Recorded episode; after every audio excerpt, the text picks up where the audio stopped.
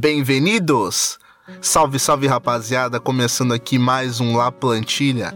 Você tá ligado que o La Plantilha é o seu canal com o Campeonato Espanhol. Você sabe que aqui a gente comenta bastante sobre o Campeonato Espanhol, mas você deve estar tá me achando maluco, porque a gente tá em data FIFA, então a gente não tem Campeonato Espanhol, mas a gente tem jogo da Espanha e aqui a gente também comenta. Já te convido para seguir a gente lá nas nossas redes sociais no arroba AmplitudeFC no Twitter, o Amplitude FC também no Facebook, Amplitude FC também no YouTube e o nosso Medium também de mesmo nome, Amplitude FC. Dá uma passadinha em todas as nossas redes sociais. Se você não é inscrito, se inscreva no nosso canal no YouTube, uh, nos podcasts da casa que, que você está ouvindo, por favor, avalie a gente bem para a gente poder estar tá sempre uh, expandindo o nosso espaço, ampliando o nosso debate para as coisas ficarem legais. Rapaziada, hoje eu tô aqui com os meus parceiros de Amplitude FC para comentar esses dois jogos da Espanha pela, pela UEFA Nations League. Estranho, né? Mas vamos aí, vamos aí. E aí, Smack Neto, como é que você tá, meu irmão? Beleza, Nato? Salve podcasteiros aí que seguem o nosso projeto Amplitude, galera que tá ouvindo no carro, galera que tá ouvindo no caminho do trabalho, no caminho para aula, na academia, malhando, fazendo. Enfim, vamos falar um pouquinho dessa Espanha aí do Luiz Henrique. É, Espanha começou muito bem na Nations League, duas vitórias, vitórias importantes, vitórias imponentes.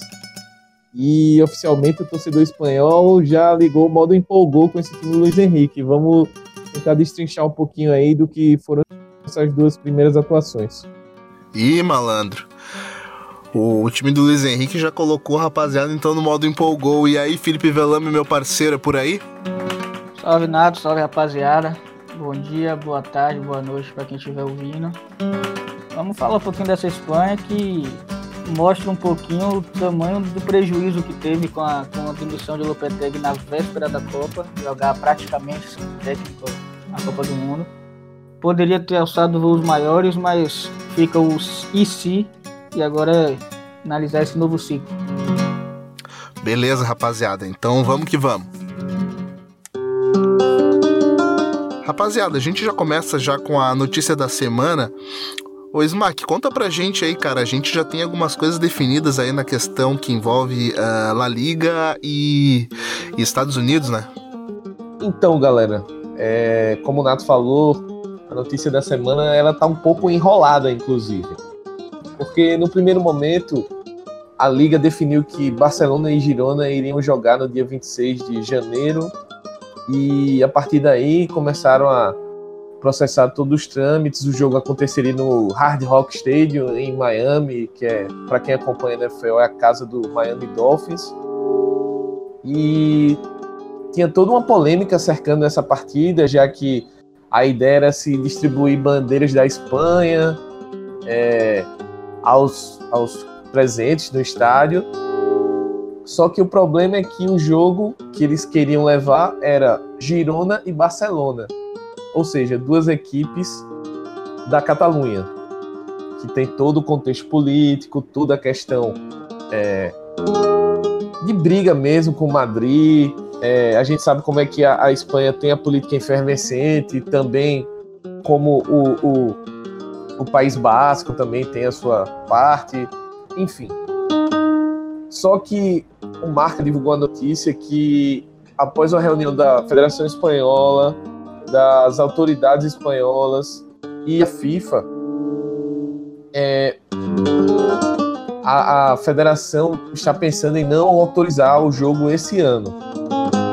Isso muito por conta dessas questões políticas que a gente já citou e com, com a desculpa, né, digamos assim, de que a liga ainda estava dando um passo muito rápido nesse sentido que o assunto precisaria ser melhor discutido para poder acontecer, né? Então acho que pelo caminho que está sendo tomado, acredito que deve ser difícil a realização do jogo nos Estados Unidos esse ano. No caso, no começo de 2019, essa temporada, né? Talvez para as próximas temporadas algo mais pensado, quem sabe um jogo que envolva menos carga, menos carga política, ele aconteça. Perfeito, cara. Uh, interessante isso que o Smack falou pra rapaziada que quiser saber um pouco mais uh, desse interesse, desse, de, desse interesse não, saber um pouco mais do que, do que acontece em algumas regiões da Espanha, algumas regiões que tem, que tem cunho separatista dentro do país, pode dar uma olhada na nossa série, La Plantilha de A a Z, onde a gente destrincha todos os 20 clubes da, da, da Série A do Campeonato Espanhol, da La Liga, e a gente passa um a um deles, e, e, e dentre esses clubes tem aí uh, o Atlético Bilbao, que, que, que, tem esse é, é, da região do País Basco e tem esse cunho separatista também na, na região uh, da região basca. Rapaziada, uh, vamos então falar então da Fúria, vamos falar desse time aí do Luiz Henrique que, que, que tá tendo uma cara nova, é um time, um time em formação ainda da Espanha, um time que tá buscando uma nova identidade, é um time que, que perdeu peças importantes, né? Muitos jogadores se aposentaram depois da Copa do Mundo, muitos jogadores uh, não seguem uh, o, o, a trajetória do Luiz Henrique daqui para frente. Eu queria saber de vocês o que, que vai ser dessa Espanha. Vamos avaliar então esse primeiro jogo da Espanha, cara, que foi Espanha 2 a 1 em cima da Inglaterra, em Wembley, de virada. Fala aí, Felipe, o que, que você achou desse time do, do, do Luiz Henrique, cara? Ele tá com uma, uma pegada diferente aí, né?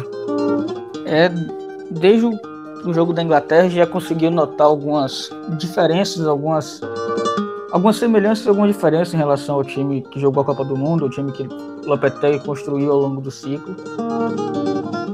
Você conseguia notar, por exemplo, e a Espanha, apesar de manter sua identidade na questão de toque de bola, de um jogo posicional forte, mas ela buscava sempre ser mais incisiva, ter, buscar uma maior movimentação entre os homens de frente.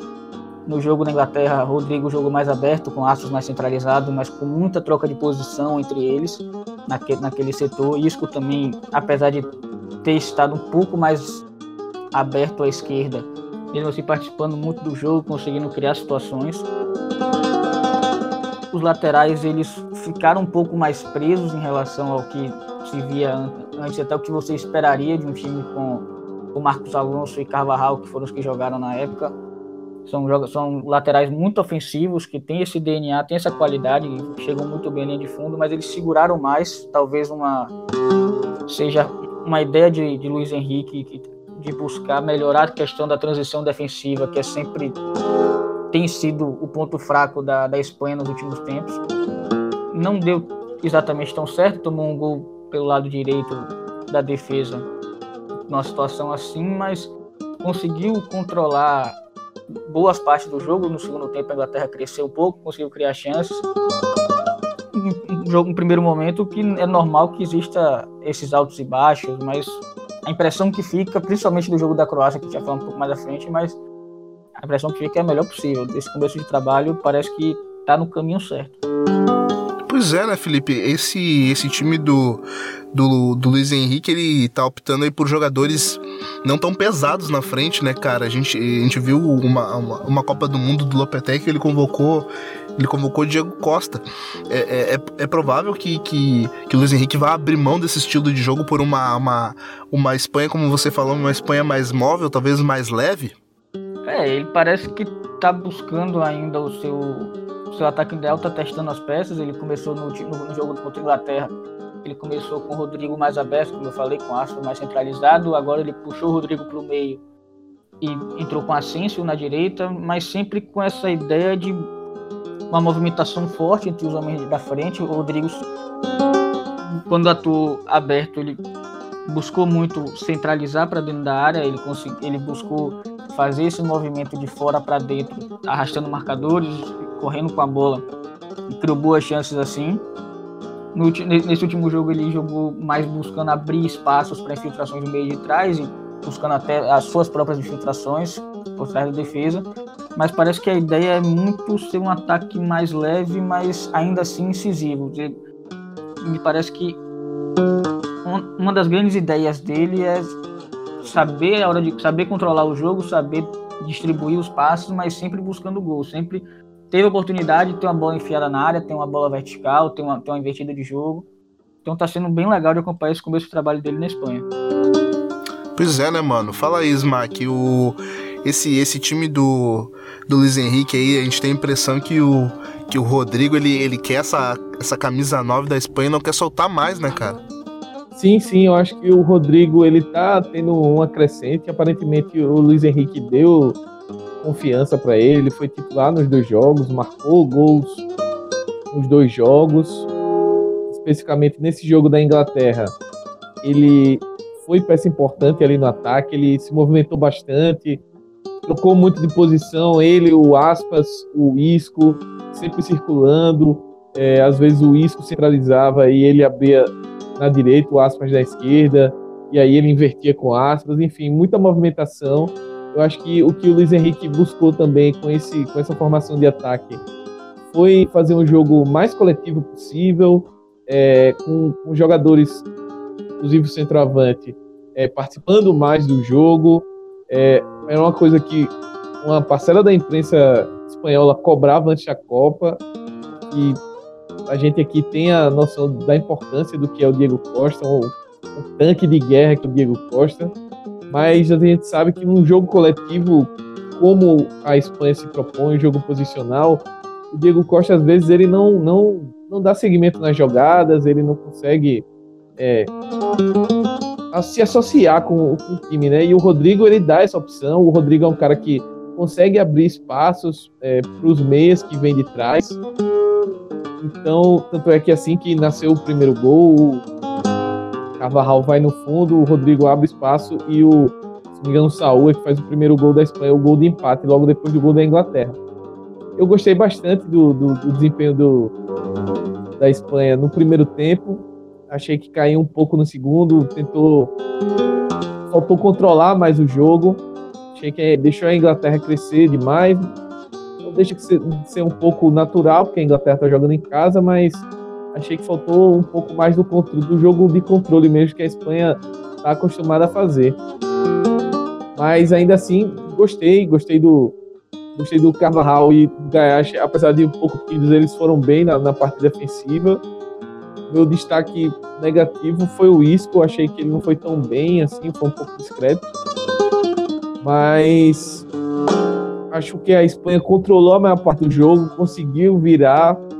A Inglaterra vinha de um ótimo resultado da Copa do Mundo e saiu na frente do marcador. Você jogando em Wembley é difícil você conseguir reverter isso. E achei que a Espanha se impôs e, e se mostrou como uma grande seleção mundial que atualmente ela exerce esse papel, né? Então acho que a Espanha foi um jogo, um jogo até de afirmação ainda que seja a estreia do Luiz Henrique, mas é um jogo, não deixa de ser um jogo de afirmação. E gostei bastante, como o Felipe citou, de como a Espanha está tentando deixar de ser apenas aquela equipe que toca, toca, toca, toca, toca e, e não, não é contundente, não consegue aprender ação, não consegue ter profundidade. Eu acho que cada vez mais o que o Luiz Henrique vai tentar implantar nesse time é uma posse de bola, mas com a maior objetividade possível. Sempre que puder atacar o espaço e tentar finalizar a jogada. Prova disso que tu, que tu falou agora pra gente, Smack, é a inserção do, do Saul Ningues no time, né, cara? Ele que é um jogador que ele, tem ali a, a, perna esquerda na meia cancha, mas ele é um jogador de muita infiltração, né, cara? Ele é um jogador que ele usa e abusa de estar dentro da área, finalizando de, de com chute, finalizando de cabeça. A gente viu gols dele na, nos dois amistosos, tanto contra a Inglaterra e tanto, tanto contra a Croácia. Esse jogador uh, inserido no time titular, ele vai dar uma característica diferente daquilo que a gente viu numa Copa do Mundo, né? Com certeza, com certeza. Acho que o, o Saul, inclusive, ele foi mal aproveitado na Copa do Mundo. Foi, de certo modo, até um desperdício. Acho que ele poderia ter jogado mais, ter ajudado mais a Espanha durante o Mundial, mas a gente sabe tudo que cercou a Espanha, a gente já debateu isso aqui, inclusive, de, de como foi a Espanha na Copa do Mundo, né? E toda a questão do Lopetegui, enfim. O Saul, ele tem, tem uma parcela muito grande nesse novo modelo que o. Não modelo de jogo em si, mas dessas modificações que o Luiz Henrique está tentando implantar um estilo de jogo já consolidado da Espanha, porque ele é esse meia que pisa na área, que vai para cima. Ele, ele é um cara, além de ser, ele, ser um pouco polivalente, ele conseguir atuar em várias posições de meio de campo. Ele é um cara que ele chega muito na área, chega, tem um bom chute, tem um bom cabeceio, como ele mostrou hoje no, no primeiro gol contra a Croácia. E é um cara que está ganhando muito espaço no Atlético de Madrid. E com certeza nesse ciclo aí da, da Espanha para Euro e posteriormente para a Copa do Mundo vai ser um cara que deve se destacar bastante aí na equipe do, do, do Luiz Henrique. E detalhe também para como ele ataca bem o espaço que o Rodrigo abre. Eu acho que essa, entre aspas, essa dupla aí, Rodrigo e Saul, ela vai ser muito importante em construção de, de gols e de jogadas de perigo para a Espanha. Ô Felipe, fala pra gente, a gente sabe que o Luiz Henrique ele deixou, ele abriu mão de alguns jogadores também uh, nessa primeira convocação dele aí, após Copa do Mundo, para esses amistosos uh, da, da equipe da Espanha. Mas, cara, me fala aí, uh, a gente sabe que o Jordi Alba não foi convocado entre, entre esses jogadores que o, que o Luiz Henrique abriu mão. Me fala aí, cara, a gente teve a inserção aí do, do Marcos Alonso nesse time do nesse time da Espanha. Uh, ah, para quem não acompanha muito a Premier League, a gente sabe que o Marcos Alonso ele teve bastante sucesso numa linha com três defensores e com ele jogando jogando como um ala aberto ali pela esquerda. Ele vai encontrar agora uma Espanha numa linha de quatro, cara. É, é, é muito parecido com aquilo que talvez ele encontrasse lá no futebol italiano quando ele defendia a Fiorentina. Cara, minha pergunta para ti vai nesse sentido de, cara, uh, Marcos Alonso uh, vai conseguir suprir a falta de Jordi Alba pensando médio e longo prazo ou, ou outras opções ainda o, o Luiz Henrique vai testar ali naquele, naquela lateral esquerda?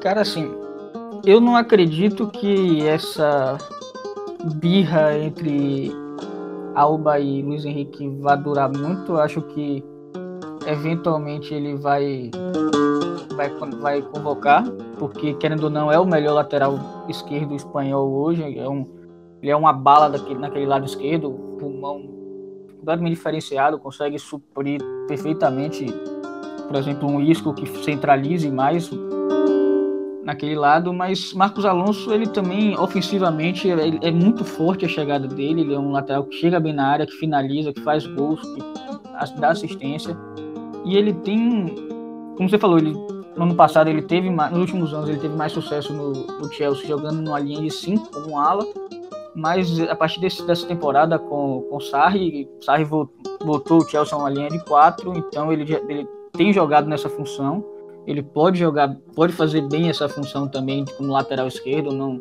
não acho que ele vai sentir muito essa, esse choque, essa diferença. Mas temos bons nomes também chegando. O próprio Gaia fez uma partida muito boa hoje contra a Croácia. Então, é uma dor de cabeça positiva para Luiz Henrique nesse sentido, mas eu acredito que com o tempo ele vai, vai dar o braço a torcer ou, ou vai ser só um susto mesmo essa não colocação do Alba. Eu acho que não tem muito como deixar ele de fora, não. Beleza, cara. Já que você puxou, viramos a página. Vamos aí então para esse amistoso que foi realizado em Elche Uh, que sapatada da Espanha para cima da vice-campeã mundial, a, a, Croácia, rapaziada. Uh, a Croácia aí que tava, tava com seus principais jogadores, estava aí entre eles uh, Luka Modric, um dos finalistas ao prêmio de, de, bola de ouro de melhor jogador do ano. Fala aí, Smack, foi um, um tijolaço do time do, do Luiz Henrique com o show do menino Asensio, né, mano? Show de bola. É, a atuação da Espanha hoje foi digna de aplausos, assim praticamente irrepreensível. Primeiros 15, 18 minutos, a Croácia ainda conseguiu algumas jogadas de perigo, algumas, principalmente pelos lados. a gente vai assistir o jogo, vai conversando, eu, você, Felipe trocando ideia, e a gente percebeu muito que, como a Espanha começou o jogo sufocando muito a saída de bola, a Croácia tentou fazer com que o Modric e o Rakitic pegassem a bola ali um pouco mais atrás e soltassem rapidamente numa ligação para o Perisic, principalmente, e os atacantes de lado, né? O Versalhes, que também estava apoiando bem pela direita, depois ele acabou se contundindo e saindo. O jogo acabou basicamente depois do primeiro gol da Espanha. Por que eu digo que o jogo acabou? Porque a Espanha não deu, não deu não deixou a Croácia respirar, não deu sopa pro azar. Fez um, continuou sufocando, um, um mecanismo que eu achei bastante interessante, que o Felipe detectou também, foi a utilização tanto do Saul quanto do Ceballos, que entrou como titular hoje, assim como o Gaiá também assumiu a lateral esquerda no lugar do Marcos Alonso. O Ceballos e o Saul, Luiz Henrique espetou eles para fazer o primeiro combate, na, principalmente pela, pelas saídas pelos lados do, dos zagueiros da Croácia. Enquanto isso, o Isco e o Asensio ficaram um pouco mais atrás, já fechando essa possível esse possível escape, digamos assim. E aí o que a gente viu foi a dominação perfeita do, do, do meio de campo ali. A, a, Croácia tentava sair, não conseguia. E cada vez mais a Espanha ocupando o campo de ataque, ocupando, e o Sérgio Ramos e o Busquets armando o jogo como dois volantes praticamente, com a Espanha todo no ataque. E aí os gols foram surgindo naturalmente, a equipe foi tocando bola e como a gente falou, né? O, o time uh, cada vez mais objetivo, muitas inversões de jogo, enfim, foi, foi uma partida muito interessante. Gostei muito do Saul, da atuação do Rodrigo e principalmente do Asensio. Pois é, o Smack, como a gente tava falando aí no grupo, a gente detectou isso, cara. A gente botou. Luiz Henrique acabou botando ali uns Ceballos pelo lado esquerdo, lado direito da, da, da Croácia e acabou matando o jogo do Versálico, que é um jogo, é um jogo muito apoiado, né? O Versálico que, que ficou anos aí na Espanha defendendo o Atlético de Madrid. Mas, ô Felipe, me fala uma coisa, cara. E esse Dani Sebajos aí, cara, uma, uma, um coelho da cartola do, do Luiz Henrique, porque é um jogador que a gente acaba não entendendo por que, que não foi tão utilizado pelo, pelo Zinedine Zidane no comando do Real Madrid. Apesar do, do, do, do, do comando do Real Madrid, do comando do Zidane no Real Madrid ter, ter, ter gerado bons frutos, ter gerado uma, uma três vezes uma, ah, um, ter ganho a Champions League, é, ou seja, foi um, foi, um, foi um bom comando no que diz respeito a, ao nível continental para o Real Madrid, mas a gente acaba não entendendo porque esse jogador não era tão utilizado assim pelos Zinedine Zidane e o Luiz Henrique detectou isso e já deu o teste pro moleque já, né? É, como disse o próprio Luiz Henrique na entrevista pós-jogo, Ceballos jogou tanto que Modric teve que mudar de lado para conseguir jogar. Então, foi muito interessante esse mecanismo, como o Marco falou, de, de, Luiz Henrique, de ele, adiantar os interiores para marcar a saída de bola aberto e, e, fech, e trazer os, os, extremos, né, os pontas para fechar o lado de campo mais, mais atrás. Porque com isso ele conseguiu tirar essa saída de bola limpa pelos lados. Como se falou, o Versalhes sentiu isso enquanto ele jogou, porque ele saiu machucado no começo do jogo, mas conseguiu evitar que a bola chegasse limpa nos meios e quando chegava limpa nos meios, quando chegava nos meios eles conseguiam abafar e fazer um jogo muito físico, de muita posição física mesmo em cima do, dos, dos, três meias da, da Croácia, que acho que tirando umas duas vezes no primeiro tempo, que conseguiu achar a bola longa para os pontas ou para os laterais abertos, que é a grande força desse time da Croácia, não deixou fazer isso quase que o jogo inteiro. Então foi um jogo espetacular da Espanha, num nível altíssimo, contra a seleção vice-campeã do mundo, que é até normal você ver uma, uma queda na produção depois de conseguir tanto acima até do, do, do nível que talvez poderia ter atingido na Copa. Essa ressaca é até entendível, digamos assim. Mas foi um jogo espetacular. A Espanha não deu o respiro, não, não tirou o pé do acelerador em momento nenhum. Foi, foi 6 a 0 com caixa para mais. O sexto gol foi a 70 e a Espanha continuou em cima, tinha totais condições de, de aumentar esse placar. Mas, assim como está com o Ceballos, que fez uma partida muito boa, eu gosto muito dele. Ele tem bastante futuro se conseguir manter a sua evolução. Mas a partida de Asensio hoje foi qualquer coisa de espetacular. Três assistências, dois gols, se você contar que o segundo foi gol dele, que eu acho um crime dar o gol contra o goleiro, mas tudo bem. Mas a personalidade que ele tem não se esconde, finalizando de esquerda, de fora da área. Assim, partidaço, partidaço mesmo dele. Esse moleque tá, tá voando, né, gente? Pô, e, e a coincidência que a gente tem nesse jogo aí, que se a gente analisar, essa linha de meio campos que vem, que vem atrás do, do, do Rodrigo no, no, ataque, é formada só por jogadores do Real Madrid. Hoje a gente teve o Sebajos, o Isco e o Asensio jogando, jogando juntos, os três jogadores do Real Madrid, cara. Isso vai acabar desembocando no clube, né, Smack? A gente sabe que o, que o Lopetegui, ele é um jogador que ele veio, ele vem de de, de passagens pela, pela, pela seleção de, seleções de base da Espanha, então ele vai dar muita chance para essa molecada. Uh, essa partida do, do, do Sebadios, eu tava pensando até, tava refletindo, isso vai vir de encontro com, com o que a gente espera, talvez, pro menino Vinícius Júnior. Porque agora é o momento do Dani Sebadios e eu acredito que o Vinícius Júnior vai ter que dar uma segurada, né? Sim, sim. É, eu acho que apesar eles atuam numa faixa um pouco diferente de campo, né? O, o Vini e o, o Sebajos, o, Vini um, um extremo ali, mas a concorrência do Vinícius é principalmente hoje os titulares da equipe são o Bale e o Asensio. São dois caras que estão jogando muito, né? O Bale assumiu o protagonismo no Real Madrid e o Asensio ele simplesmente acabou com o jogo hoje. Ele foi quase perfeito. Ele fez um golaço, o segundo gol dele, que foi dado contra, mas como o Felipe falou, um pecado ser dado contra. Foi um gol que Cristiano Ronaldo assinaria, assim, aquele corte para o meio seco, um chute muito forte. É, ele fez outro golaço, ele deu assistência para o Isco também no segundo tempo. Enfim, ele fez um pouco de tudo. É um cara que está crescendo muito.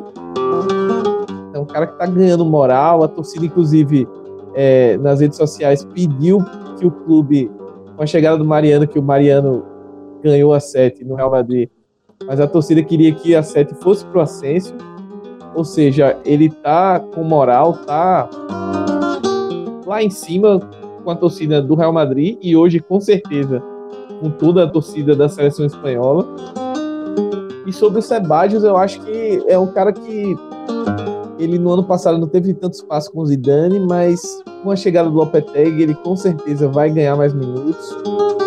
E eu imagino que ele esteja sendo preparado para essa possível saída do Modric.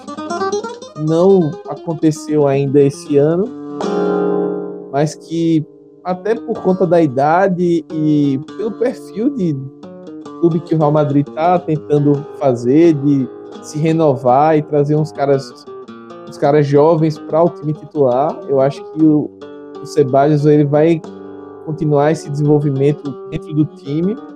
E é muito legal que na seleção ele já tem assumido uma postura muito boa. Ele, como o Luiz Henrique falou na entrevista, ele colocou o Modric, entre aspas, no bolso hoje. Muito físico. Físico, galera, é, não só no corpo a corpo, no contato em força, mas no fôlego.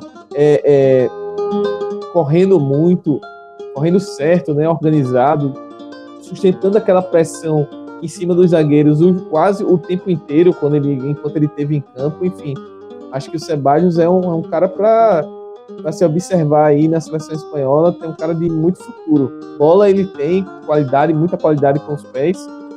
E a dupla dele com o Saul hoje impressionou bastante. Vamos, vamos ver o que a gente pode esperar aí mais da frente nos próximos, nos próximos jogos da Espanha. Então, gurizada, deixa eu fazer uma pergunta para vocês aqui, curto e grosso, eu quero que vocês me respondam a respeito desse time do, do Luiz Henrique. E aí, Smack, o que, que você achou nesses dois amistosos? Passou no teste esse time do Luiz Henrique na, no, no primeiro desafio de fogo, cara? Porque uh, Inglaterra e Croácia não, não, não, não é pouca coisa, né? Não é pouca coisa. E não é passar, né? É literalmente passar a carreta, no caso da Croácia. Atropelou. Então, assim, é um resultado, é um resultado impactante. É um resultado de, com exclamação. E nunca é fácil vencer a Inglaterra em Wembley. Então é um resultado também a se comemorar, apesar das maiores dificuldades, como a gente conversou aqui durante o podcast, sofreu um pouco em alguns momentos da partida, mas acho que a Espanha está buscando um novo caminho, sem perder as suas raízes, mas tentando ser corrigir os erros, né? Qual o principal erro? Qual, qual o principal questionamento que a gente vinha fazendo da Espanha? Ser mais incisiva, ser mais contundente, os meias entrarem mais na área. E eu acho que isso, pelo menos nesses dois jogos, a gente já pode ver mais. Vamos tentar, vamos acompanhar as próximas partidas para ver se o Luiz Henrique mantém esse crescimento nesse sentido, mas a Espanha vem muito forte, tanto para Euro quanto para as eliminatórias da, da Copa. Eu acho que é uma seleção a gente ficar de olho aí. Para a gente, particularmente, que está nesse projeto do, do futebol espanhol, acho que é muito interessante de acompanhar. Muita gente nova, ao contrário do que a gente poderia esperar, que a renovação tivesse um pouco mais de dificuldade. Estamos vendo nomes novos, interessantes. É, o próprio Sebaio, como a, a gente está falando. O Rodri hoje entrou no segundo tempo no lugar do Busquets. É, tem o Rodrigo aí, que é um cara que está se consolidando, jogou a Copa do Mundo, mas está se consolidando. O próprio Aspas. Enfim, tem muita gente boa aí que vai, vai, pode conduzir a Espanha a grandes coisas nos próximos anos. E aí, Felipe? A gente viu que o Smack já entrou no, no modo empolgou, né, mano? O que, que você achou aí? Achou que a Espanha já passou no teste? Como é que é? É, empolgou total, né? Mas assim, justificado, cara. A Espanha tem, tem, sele... tem uma seleção muito boa, time altamente qualificado, com peças jovens chegando bem. Caso de Ascenso, o Ceballos, como o Smack falou, o próprio Rodri, Rodrigo. Tem, tem, uma, tem uma, uma galera boa que vai ter condições de manter o nível para a próxima Copa e melhorar. Eu acho que, como eu falei no começo do, do programa, perder Lopetegui na, na véspera da, da, da, Copa do Mundo foi quase um crime, cara. A Espanha tinha totais condições de chegar mais longe na, na Copa. Perder, você, sentia que ao longo da Copa a coisa foi se deteriorando a cada jogo. Parece que se perdia um pouco alguns mecanismos, que viravam uma questão mais individual. Tipo, você começa a ser um time coletivo de posse de bola, de morte por mil cortes, digamos assim. Você, não, você via que não tinha mais aquela questão organizada de criar mecanismos para Silva e Isco conseguirem decidir como eles faziam no pré-copa. Então, me pareceu que, que a Espanha perdeu uma chance de ouro nessa Copa. De chegar mais longe. Não sei se seria campeão, não temos como saber isso, mas com certeza teria chegado mais longe, até porque caiu no, no, no lado tranquilo da chave. Mas quanto à Espanha de Luiz Henrique, para mim, cara, dois, dois jogos muito bons. O segundo sensacional, o primeiro bom.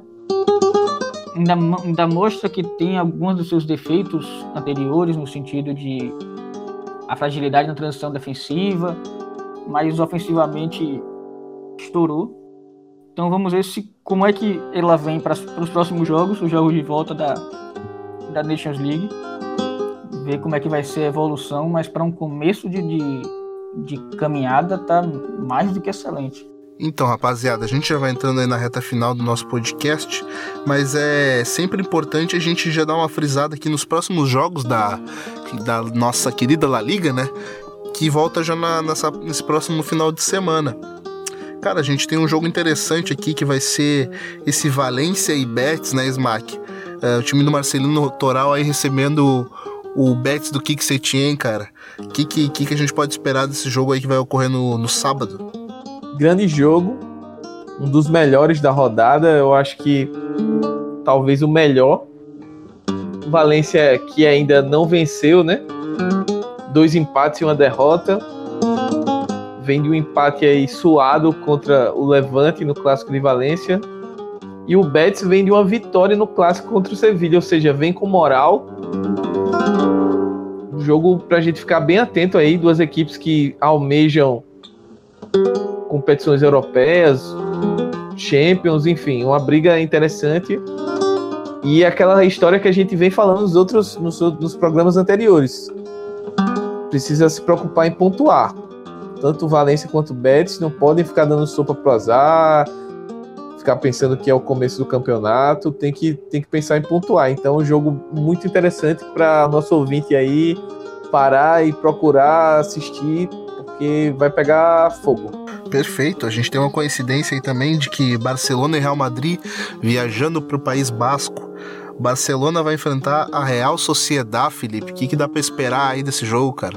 É um jogo complicado para o Barcelona. Não, não, é, não, é um lugar fácil de, de você ir jogar. Eu espero que o Barcelona vá conseguir ter superioridade e sair com a vitória, mas vai ser um jogo bem complicado e bastante interessante de se assistir. Show de bola, no Anoeta nunca é fácil jogar. A gente tem também aí a equipe do, do Atlético de Bilbao recebendo o Real Madrid. Cara, eu acho que o Real Madrid vai, vai, a, vai até o País Basco e volta com os três pontos. A gente vê aí que que é o time do, do Atlético Bilbao, ele andou dando uma tropeçada, uh, conseguindo alguns pontos no, no, no, no, final, no final das partidas. E, e, ainda está buscando a sua melhor forma, ainda, ainda sem o Adures, que, que, que, tava, que ficou fora do time por um tempo, mas eu acredito que o, o a equipe do, do Lopetegui vai, não vai enfrentar muita dificuldade não. Rapaziada, deixa eu dar mais uma passada aqui pelos jogos para ver o que a gente tem ainda de interessante. A gente, a gente passou aí pelos jogos do, do Barcelona e do Real Madrid. A gente tem o Sevilha, que vai receber a equipe do Getafe também, o Smack. Uh, jogo para o Sevilha encaminhar três pontos também, né? Para afastar o fantasma de de repente ficar fora de uma Champions League. É bom começar a pontuar e bastante e logo, né? Com certeza, o Sevilha vem de uma derrota no Clássico. Então, nada melhor do que conquistar uma vitória na sequência, espantar esse, entre aspas, fantasma. E é um time que teve uma ótima atuação na, na estreia contra o Raio, uh, depois empatou com o Villarreal, perdeu o clássico, jogos difíceis. Vai pegar o Getafe, que é uma equipe que a gente sabe que preza pela defesa, então provavelmente vai ser um jogo que o Sevilha vai ter que trabalhar a bola, vai ter que é, forçar aquelas inversões com, o Banega ali, é, para o Jesus Navas e trabalhar para tentar achar o, o, André Silva ali na frente. Eu acredito numa vitória do Sevilha. Eu acho que o Getafe vem decepcionando um pouco nas suas, no, no seu nível de atuação, vem se limitando muito à parte defensiva. Mas é aquela coisa, é, é o jogo que o Getafe também gosta de jogar, porque é o jogo contra um time grande, não o nível a, o absurdo de diferença como Real Madrid e Barcelona, mas é o jogo que encaixa com o estilo de jogo do Getafe, que é fechar a casinha, se defender bem, compacto, as linhas recuadas e tentar sair no contra-ataque. Então o Sevilla tem que tomar cuidado com isso, mas acredito que o Sevilla deve, deve conquistar os três pontos. Então a gente tem aí fechando a rodada na segunda-feira a equipe do Girona enfrentando o Celta de Vigo. Rapaziada, como eu comentei, a gente já vai entrando na reta final aí do, do La Plantilha. E eu gostaria de, de, agradecer o pessoal lá do Chucrute FC que deram uma moral pra gente lá no último episódio, nos recomendando. Então a gente, a gente repete a gentileza e pede para você também que, que é ouvinte, gosta de curtir podcast, gosta de curtir podcast que fale de outras ligas, para acompanhar o pessoal do Chucrute FC é, nas redes sociais e acompanhar também, digita lá no seu feed Chucrute FC para acompanhar um pouco do, do trabalho do pessoal que é bem bacana. Eles vêm trazendo semanalmente é, jogos do, do, dos times do campeonato alemão, trazendo dados, estatísticas, falando também do, do, do time da Alemanha, o time do Joachim Löw, que, que, que tá aí depois de uma Copa do Mundo não, não tão favorável, mas é, o trabalho do pessoal do Chucrute FC tá de parabéns. Isaí Smack, é, um, é uma baita página, né? Com certeza sou fã do Chucrute, mesmo antes da gente começar aqui o, o projeto do Amplitude, da gente até se conhecer, eu já, já acompanhava o podcast do, do Chucrute, gosto bastante, recomendo muito porque o futebol alemão perdeu um pouco da visibilidade, né? A ESPN não está mais transmitindo, só a Fox, se não me engano, está transmitindo futebol alemão aqui para o Brasil. E a gente tá, a gente que acompanha a Liga Espanhola tá vendo a dificuldade que é acompanhar competições pela Fox, infelizmente. E os caras trazem a visão do campeonato, é, a visão de quem está lá na Alemanha acompanhando o campeonato, acompanhando o noticiário. Eu acho que vale muito a pena para você que gosta de acompanhar o futebol alemão, que gosta não só do Bayern, mas gosta do Borussia, do Schalke, do Hoffenheim. Enfim, do, das equipes de futebol alemão, tem, tem muito. que é um jogo muito legal de se ver, que diga-se de passagem, como diria Crack Neto, mas é um jogo muito interessante, é um jogo muito tático e é um futebol muito legal de se acompanhar.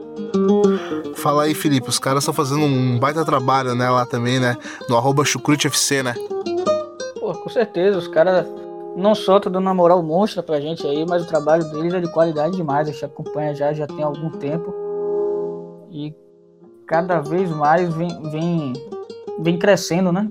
Não só, e, assim, e aqui expandindo, não só o chucrute, mas também o pessoal da PL Brasil, a galera, a galera da, da, pod, da, da podosfera, digamos assim, que, que faz o conteúdo dos campeonatos, e, e além, o próprio pessoal do Couch Pizza, o pessoal do Future, do Imigrantes, essa galera toda. Então, vamos junto que tá crescendo bem essa área do, do de falar sobre o jogo mesmo, de, de forma mais séria e, e vamos seguindo. Pô, o Felipe falou tudo agora também, pô. Não esqueça de, de, de, compartilhar todos, todos esses feeds, todos, esses, todos esses programas de, de, altíssima qualidade que a gente tem espalhados aí pela Podosfera, que falam do, dos principais campeonatos europeus. A gente tem também o, o podcast do Foot, que também traz a respeito do campeonato francês. A gente tem o pessoal lá da, da Premier League Brasil a gente aqui fazendo nosso trabalho, a gente tem o pessoal lá do, do, do Futuri também com Calça Pizza. Uh, pô, desculpa se eu esqueci alguém, é claro, tem o pessoal do Imigrantes da Bola, nossos parceiros lá que estão sempre ajudando a gente. Cara, procure sempre conteúdo na internet que você vai encontrar. Esse ano é o ano do podcast, pelo menos pra gente aqui do Amplitude, né, rapaziada? Então, ô Smack Neto, quem quiser te seguir nas redes sociais, meu amigo, saber aquilo que você está escrevendo sobre futebol e algo mais, faz o quê? Salve galera, quem quiser ver um pouquinho que eu falo lá no, no Twitter, no arroba Felipe Velame. Vamos seguir aí, vendo o Campeonato Espanhol, vendo os campeonatos europeus, pensando no futebol, falando sobre futebol, lendo sobre futebol, vamos, vamos difundir essa cultura aí. Então é isso, rapaziada. Até semana que vem. Tchau, tchau.